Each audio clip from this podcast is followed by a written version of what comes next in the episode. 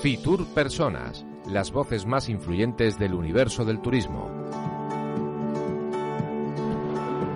Estamos en el pabellón 8 y estamos en el stand de Tanzania. Estamos con Didi de Busland Adventure Travel. Cuéntanos.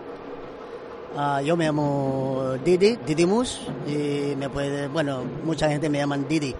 Y soy tanzano y tengo una empresa de turismo.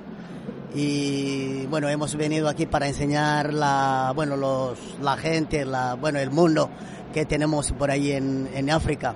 Y la empresa está en Tanzania y está situado en, en Arusha. Y organizamos safaris en, bueno, en la parte de África del Este y en la parte sur de Tanzania.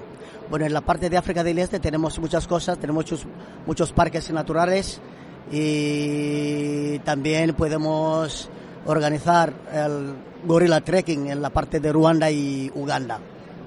Y cuéntanos un poquito qué es lo que se va a encontrar el viajero en su llegada a Tanzania. Um,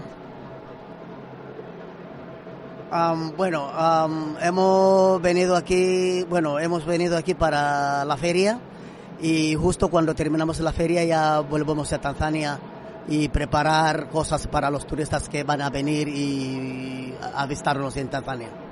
¿Y cuáles son o qué tipos eh, de safaris son los que hacéis? ¿Podría, hay una, ¿Están categorizados? ¿Hay diferentes tipos? ¿Cuál es el que más busca el viajero cuando llega a Tanzania? Bueno, tenemos uh, varios tipos de safaris. Tenemos safari andando, que organizamos allí, y también tenemos, um, organizamos safari cultural, que la gente puede ir a visitar lo, bueno, las tribus por allí. Y también safari, tenemos safari fotográfico y también escalar en las montañas como Kilimanjaro, Meru y Monte Kenya también. Y a nivel eh, de animales, de, fauna, ¿cuáles son los animales eh, que más podemos visitar? ¿O hay alguna época especial en la que sea mejor viajar a Tanzania para eh, ver eh, tipos de animales? Bueno, todo el año es eh, muy buena época para venir a Tanzania, menos febrero que allí llueve mucho. Y, pero todo el año se puede ver muchos animales. Y bueno, por ejemplo, ahora en enero y febrero es muy buena época también para ver las migraciones de los ñus y cebras. Y si se va en la parte sur de Serengeti, en la parte oeste de Ngorongoro, allí se pueden ver cómo paren crías y todo y luego en mayo es cuando ya empiezan a ir hasta Masai Mara en Kenia y entran en Masai Mara y luego volver a Tanzania y en noviembre. Pero eso así se puede ver todo y tenemos muchos leones y como en Tanzania tenemos casi 50% de todos los leones de África.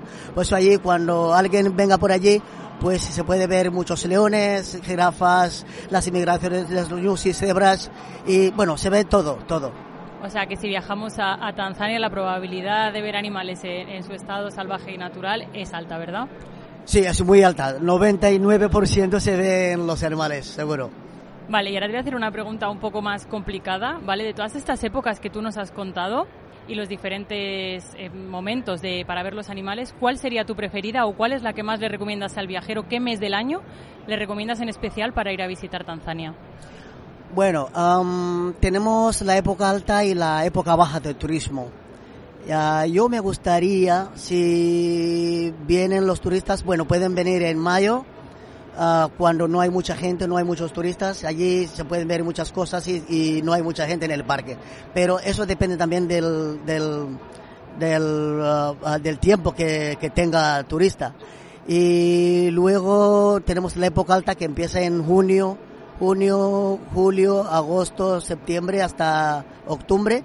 Ahí es la época alta y vienen muchos, mucha, mucha gente, muchos turistas de allí. Y bueno, um, si no tenga, si turista no tenga tiempo, bueno, pueden venir también en julio, junio, aunque habrá muchos turistas por ahí. Pero um, um, todo bueno, todo el año está muy bien para, para venir, para venir en Tanzania, para visitar Tanzania. Vale, y ya para cerrar un poco la entrevista y a modo de conclusión, quiero que me digas en una sola frase por qué nuestro oyente debe de ir a visitar Tanzania y hacer un safari.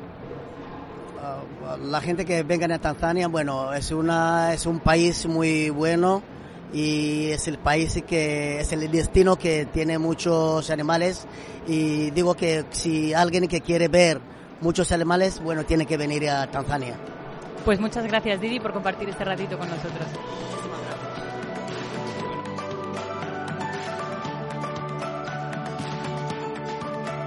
Puedes encontrar más episodios de este podcast en la aplicación de podcast geolocalizados OnWay Podcast.